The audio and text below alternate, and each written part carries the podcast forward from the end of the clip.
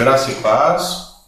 Nós vamos dar continuidade ao estudo no livro de Tiago, nesse período em que a nossa Igreja Batista do Brooklyn não pode se reunir, não pode se abraçar, não pode compartilhar as necessidades.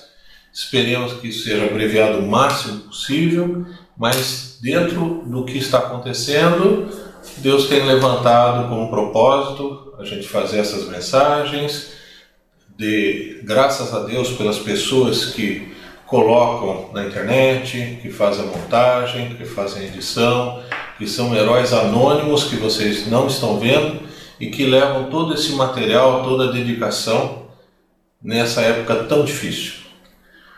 A carta de Tiago é a carta de sabedoria do Novo Testamento. É a carta específica para a igreja é a carta que fala dos problemas que a igreja tem e as soluções. A gente já viu que ela começa identificando como uma carta universal.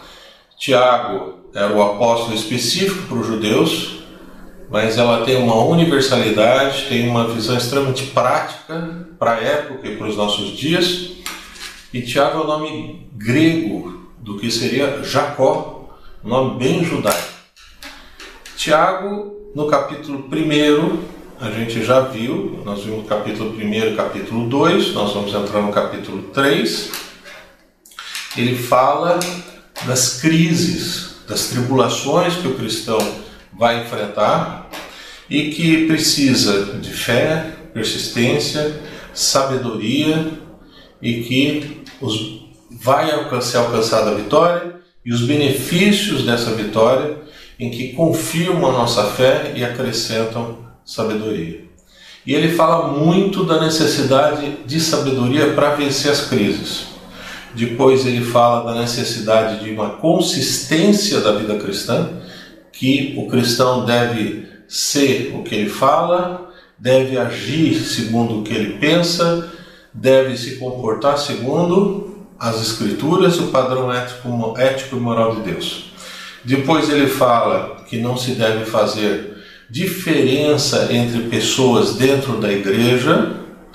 E, por último, a necessidade da ação em conjunto com a fé. É o famoso, ou muito conhecido, a fé sem obras é morta. Obras é ideia de ação.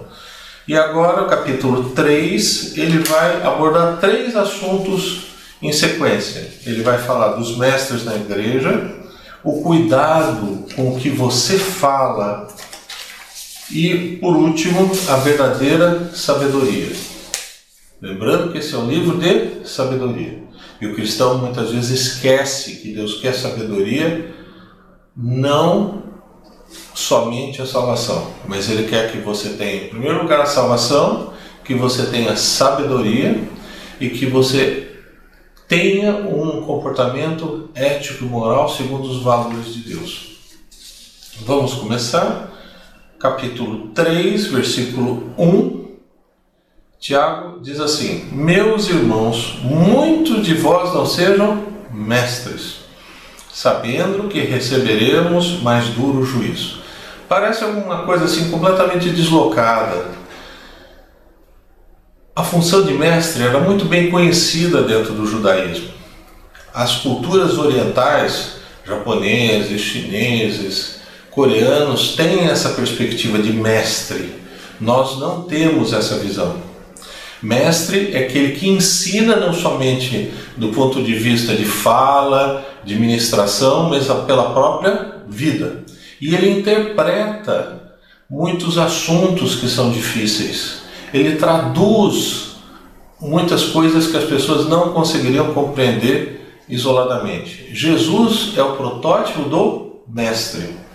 E mesmo quem não o reconhecia como Filho de Deus, quando ele esteve aqui a primeira vez, no seu período de vida entre nós, ele se apresentava como mestre das Escrituras e ele era reconhecido como tal.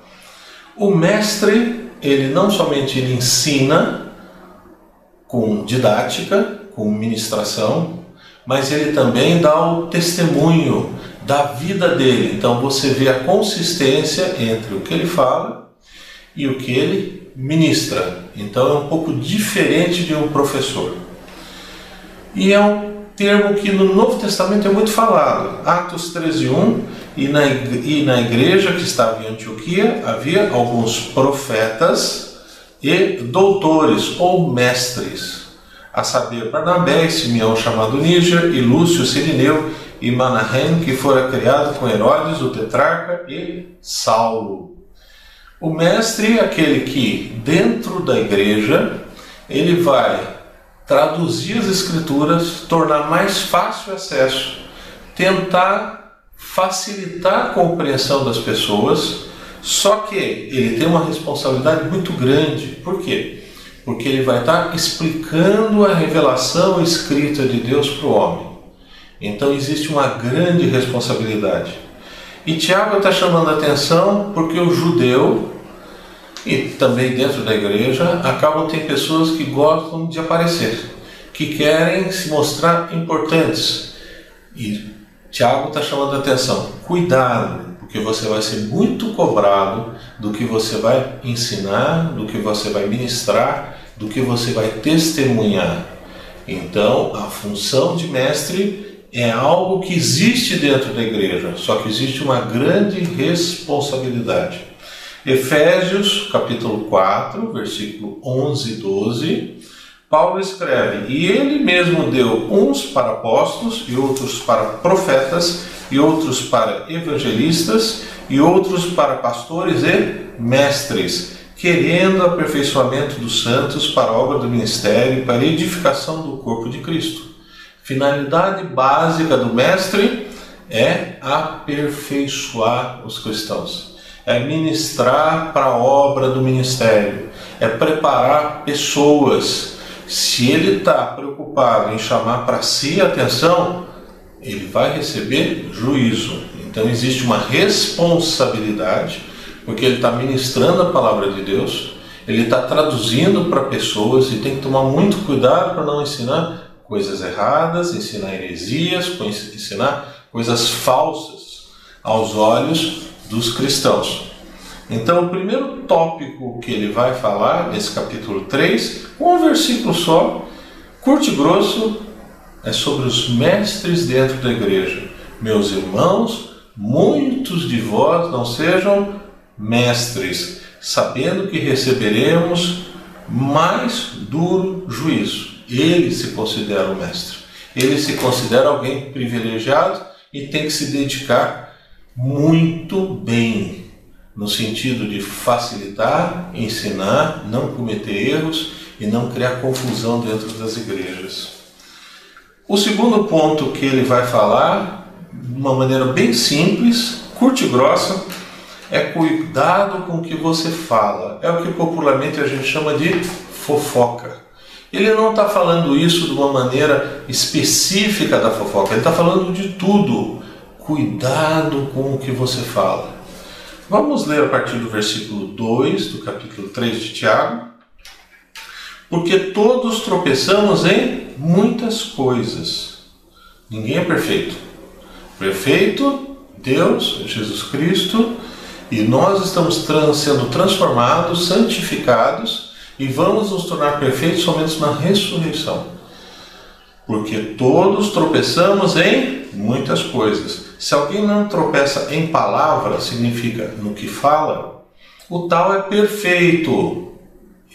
Não existe a perfeição, mas isso como meta. E poderoso para também refrear todo o corpo. Ele está colocando que se você controla a fala, você controla o seu corpo para fazer qualquer outra coisa. Se a tua fala não peca, no sentido de agir contra a vontade de Deus, agir contra a ética a moral de Deus, todo o seu corpo vai junto, vai atrás. Ele está colocando a coisa mais difícil que existe, é controlar a língua, controlar o que você fala, como você se relaciona com as pessoas. Versículo 3, e aí ele vai começar com uma série de figuras. Ora, nós pomos freio nas bocas dos cavalos. Para eles, é uma figura bem simples de entender. A gente vê na televisão, alguns já viram colocar freio na boca do cavalo para ele não falar, para você dirigir. Então a ideia do freio é para dirigir. Então ele está fazendo uma comparação. Seria bom se a gente fizesse igual o cavalo, colocar um freio na nossa boca, para que nos obedeçam e conseguimos dirigir todo o seu corpo. Quem consegue controlar a língua, controla não somente o que fala, mas todo o corpo. Vede também as naus sendo tão grandes e levadas de impetuosos ventos. Ele está falando dos veleiros. Vejam os barcos, os veleiros, que o vento leva, o vento forte faz com que ele se desloque no mar. Se viram com um bem pequeno leme para onde quer que a vontade daquele que as governa. Ele está querendo comparar a língua, a fala, como se fosse um leme, aquele que é capaz de conduzir todo um corpo. É essa a figura de linguagem que ele está chamando a atenção. Assim também a língua é um pequeno membro e gloria-se de grandes coisas. Vede com grande bosque um pequeno fogo incendeia. Ele está falando que pequenas coisas podem dar grandes confusões. Uma frase falada no momento errado pode criar uma crise, pode criar desavença, pode criar briga, pode criar confusões e pessoas ficarem sem falar anos e anos, podem criar até guerras. Vide quão grande bosque o pequeno fogo incendeia. Ele está comparando a língua e o fogo que destrói um bosque enorme. A língua, versículo 6, também é um fogo, como mundo de iniquidade, de pecado, de transgressão. A língua está posta entre, to, entre os nossos membros e contamina todo o corpo, e inflama o curso da natureza e é inflamada pelo inferno. Ele está querendo dizer que a gente tem que controlar a língua, porque a tendência da língua é de criar confusão, é de propagar o mal. Não é de, isso é uma tendência natural das pessoas e que precisa ser trabalhada no processo de santificação. Versículo 7: Porque toda a natureza, tanto de bestas feras como de aves, tanto de répteis como de animais do mar, se amansa e foi domada pela natureza humana, mas nenhum homem pode domar a língua. Ele está falando que as pessoas tendem a ser linguarudos, de falar coisas que não devem e muitas vezes pagar o preço por isso, tanto na sua vida como ver o mal em outras pessoas somente por criar confusão falando coisa que não deve. É o mal que não se pode refrear. Estou lendo o versículo 8 está cheio de veneno mortal, peçanha mortal. E aí ele vai fazer uma afirmação para chamar a atenção que o homem de Deus, o cristão, aquele que está dentro da igreja, porque isso é um livro para a igreja, ele comete coisas que nem se dá conta. Versículo 9: Com ela bendizemos a Deus e Pai, e com ela amaldiçoamos os homens feitos à semelhança de Deus. Ele está falando da inconsistência que existe. Nós louvamos o Senhor com a boca, nós cantamos louvores com a boca, nós oramos em público com a boca. E ao mesmo tempo, esse mesmo órgão é utilizado para falar mal de outras pessoas. Isso ele está chamando a atenção.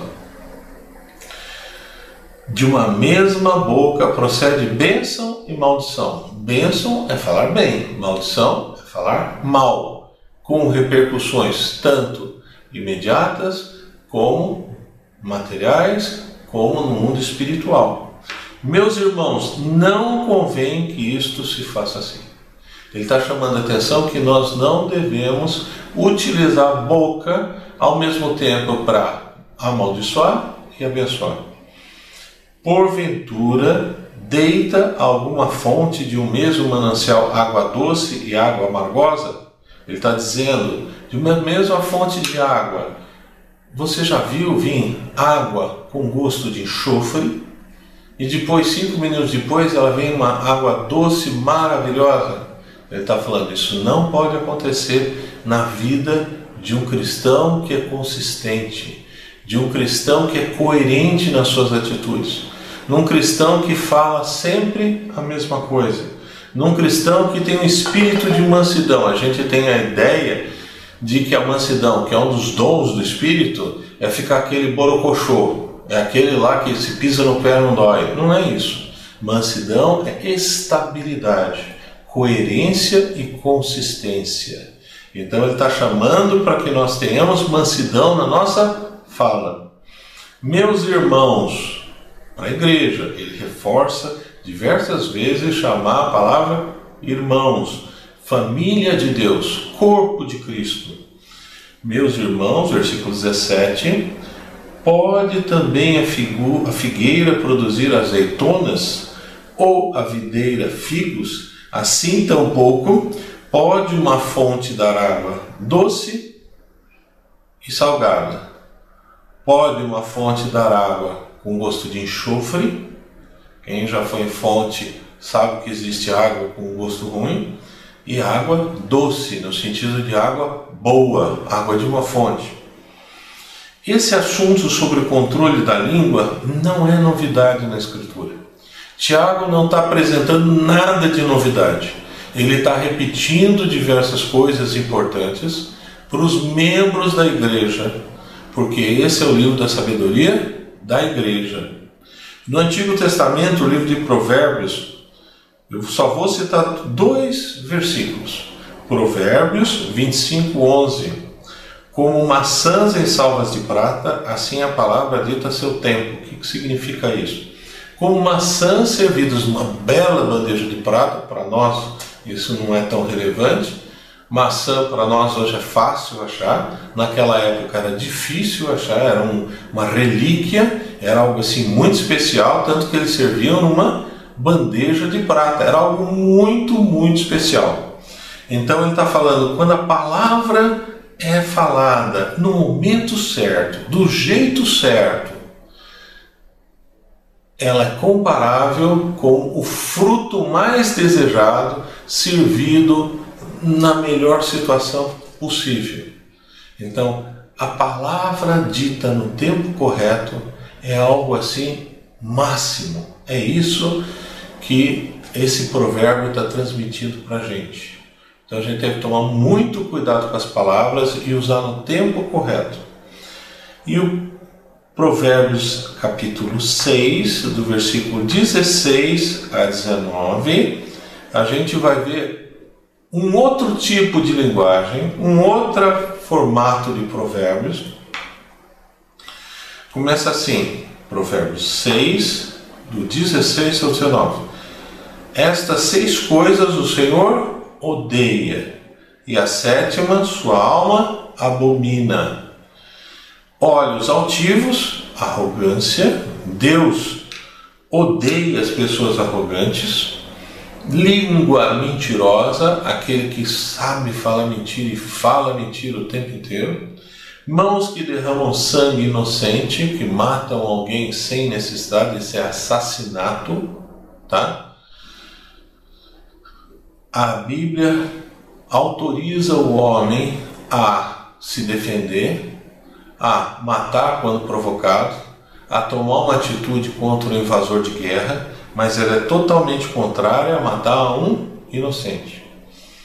O homem que maquina pensamentos perversos, a pessoa que fica o tempo inteiro pensando o que ela vai fazer de mal, Pés que se apressam a correr para o mal, sabe que aquilo é errado e vai e não pensa duas vezes. A testemunha falsa que profere mentiras. E a última coisa que Deus abomina, e o que semeia contendas entre irmãos. Como você semeia contenda? Fofoca.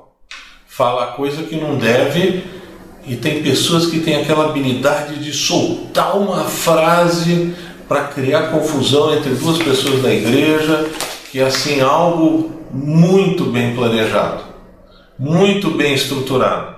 Então Deus abomina aquele que semeia contendas entre os irmãos. E o terceiro ponto, agora ele muda radicalmente. é como se você lesse o livro de Provérbios mesmo, que é Provérbios fica mudando de assunto o tempo inteiro. Versículo 13: Quem dentre vós é sábio, entendido, mostre pelo seu bom trato as suas obras em mansidão e sabedoria. Ele está querendo chamar a atenção aqui que existe uma sabedoria boa, existe uma sabedoria ruim. Existem pessoas que têm sabedoria, existem pessoas que usam mal a sabedoria, e existem outras que usam a sabedoria com mansidão e para benefício de outras pessoas. E esse é um livro de sabedoria. E ele fala: quem dentre vós é sábio e entendido? Quem é sábio e quem conhece. Existem pessoas que têm muito conhecimento e não têm sabedoria nenhuma. Tem muita informação, mas não sabe elaborar nada. Sabe ter um monte de curso, mas a sua vida pessoal e prática é um desastre. Então, o verdadeiro cristianismo tem consistência entre a sabedoria e as ações, e mais do que isso, as obras, a sua ação, ela demonstra que é uma sabedoria do bem, que é uma sabedoria que é estável, que é uma sabedoria que é guiada por Deus. Versículo 14: Mas se tendes amarga inveja e sentimento faccioso em vosso coração, não vos glorieis nem mintais com a verdade. O que, que ele está querendo dizer? A pessoa que acha que tem a verdadeira sabedoria, de maneira nenhuma tem inveja de outras pessoas. De maneira nenhuma se sente desconfortável em diversas situações. Pelo contrário, ela sempre vai ter um espírito manso, vai ter uma situação de estabilidade. E não pode ficar se gloriando, porque eu sou isso, porque eu sou aquilo, porque eu sou aquilo outro. Essa pessoa não é sábia e já está mostrando que ela tem olhos altivos. É uma pessoa arrogante que quer chamar atenção para ela. E nem mentais contra a verdade.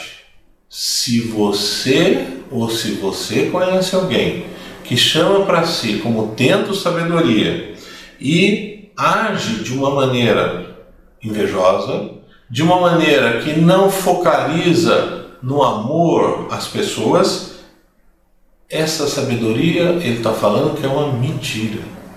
É uma intelectualidade que não tem a mão de Deus.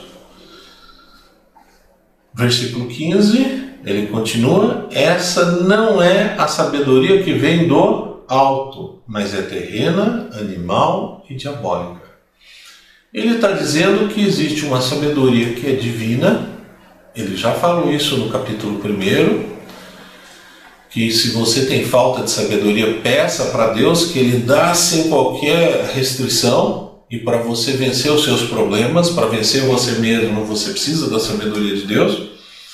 Mas ele está dizendo que existem pessoas que se apropriam de uma sabedoria que não é divina, que não é de Deus, mas ela é humana. Existe sabedoria humana? Existe sim, muita. Existem N pregações aí que você vai e fala, puxa, quanta coisa ele falou. Aí você fala assim, tá, mas e o que, que ele usou da escritura? Não, ele não usou não. Ele tem uma sabedoria dele. Ah, tá, sabedoria dele. Então, sabedoria humana é distinta da sabedoria de Deus. Sabedoria de Deus ela é baseada na revelação da Escritura, ela é baseada na transformação que a pessoa tem pela ação do Espírito Santo, que a pessoa se coloca nas mãos de Deus e Deus vai trabalhando e elaborando. E essas pessoas vão tendo respostas diretamente de Deus, mediante a Escritura e mediante pessoas que muitas vezes Deus coloca na vida delas. Versículo 16: Porque onde há inveja, espírito faccioso, ou de divisão, ou de discórdia, aí há perturbação e toda a obra perversa.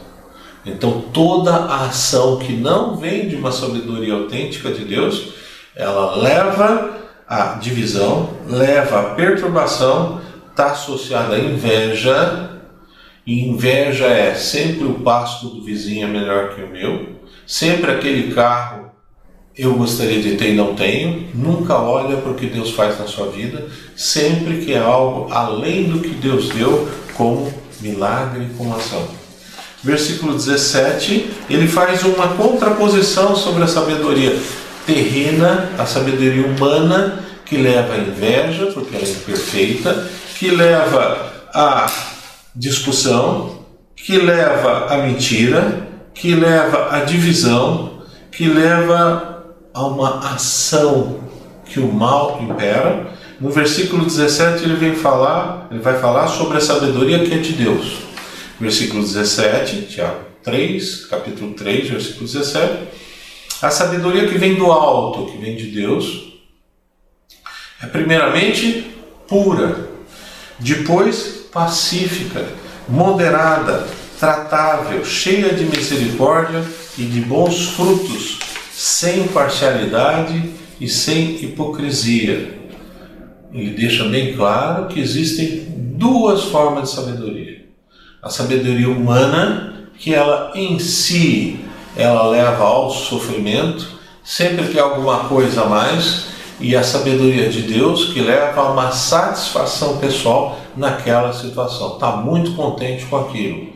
E sabe que ela não é hipócrita, ela dá frutos, ela atua na própria vida e na vida das outras pessoas.